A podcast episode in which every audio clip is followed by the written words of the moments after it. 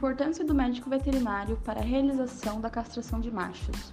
A abordagem para a realização da orquiectomia depende de um conjunto de fatores, sendo entre eles a espécie, idade, protocolos para a realização de uma anestesia adequada para que seus efeitos colaterais indesejados sejam minimamente invasivos e também técnicas cirúrgicas apropriadas para seu paciente.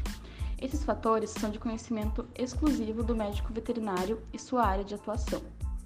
A castração realizada por um profissional não capacitado pode gerar inúmeras complicações e até mesmo ausência de bem-estar para este animal, visto que as castrações realizadas de forma inadequada geralmente ocorrem com ausência ou pobre analgesia, lugares inadequados, ausência de técnicas cirúrgicas adequadas e muitas vezes sem o uso de materiais estéreis.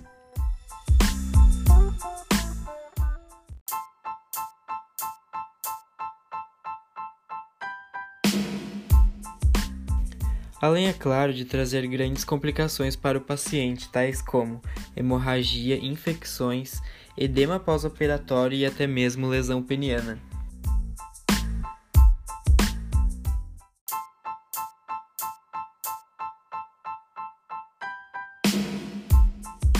A lesão peniana é uma complicação incomum, ocorrendo quando o indivíduo não capacitado que desconhece da anatomia genital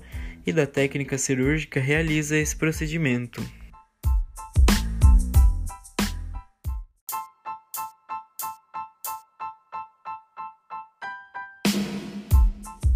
As infecções decorrentes da castração realizada por profissionais não capacitados podem ocorrer dentro de dias ou até meses após a cirurgia, podendo ser uma infecção da bolsa escrotal por via cordão espermático acarretando em peritonite bacteriana e septicemia.